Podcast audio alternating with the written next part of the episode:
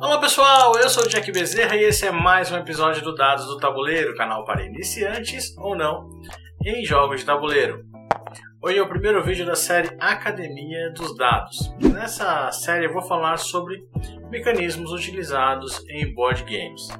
Eu já fiz vídeos semelhantes na série Dicas do Tabuleiro, mas eu tomava por base os uh, mecanismos que estavam descritos no BGG e na Ludopedia. Recentemente eu comprei o livro do Geoffrey uh, Eisenstein e do Isaac Shalev, que é o Building Blocks of uh, Tabletop Game Design and Encyclopedia of, of Mechanisms, é, em que eles uh, destrincham um pouco mais essa questão de mecanismos. Acho que está muito mais detalhado do que estão nos, nos sites que a gente costuma visitar no nosso hobby.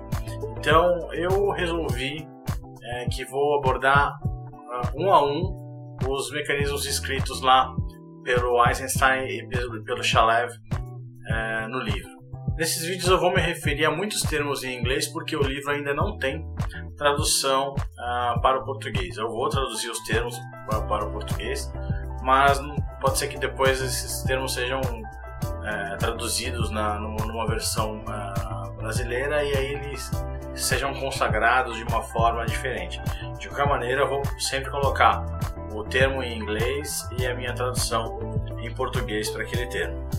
Os mecanismos do livro estão divididos em 13 categorias e cada uma das categorias é formada por três letras e dois números sequenciais. Será que as três letras é, indicam em qual categoria está aquele determinado mecanismo? Vou começar abordando a primeira categoria do, do livro que se chama Game Structure, ou seja, estrutura do jogo.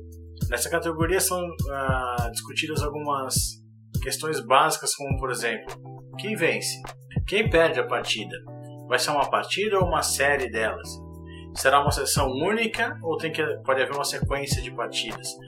É esse tipo de questão que agrupa os mecanismos dentro dessa categoria.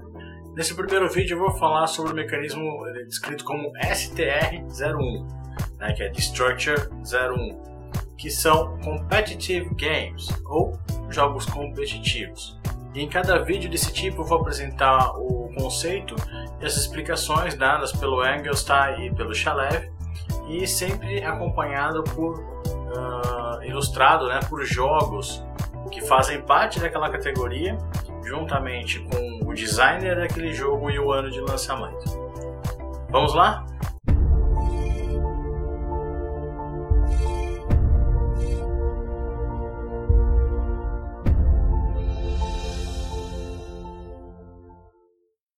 A descrição do mecanismo jogos competitivos no livro é um jogo com dois ou mais jogadores e um único vencedor. Se a gente pensar nos jogos antigos, é, antes da, da, da, nova leva de jogos modernos, basicamente 99% dos jogos é, entraria, encaixaria nessa, nessa descrição. Obviamente, hoje em dia já não, muitos jogos já fogem é, dessa descrição aqui. Seja, é certamente a estrutura de jogo mais familiar encontrada em muitos jogos é, de nossa infância.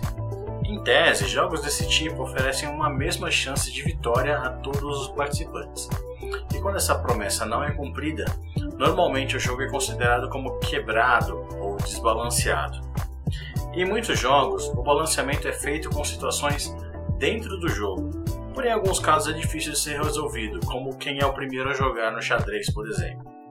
Isso normalmente é balanceado em torneios com várias partidas, oferecendo um número igual de partidas a partir daquela posição de vantagem e ambos os a ambos os participantes, o que acaba não sendo muito efetivo em jogos com mais que dois participantes.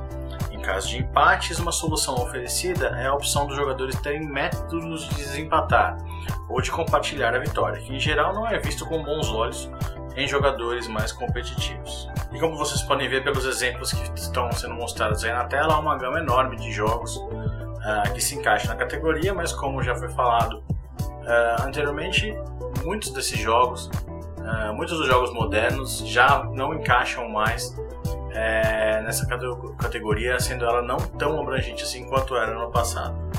É isso, pessoal. Espero que vocês tenham gostado. Se gostaram, curtam o vídeo para ajudar na divulgação. Inscrevam-se no canal E não se esqueça que os novos vídeos estreiam todos os domingos às 20 horas. Até o próximo Dados do Tabuleiro.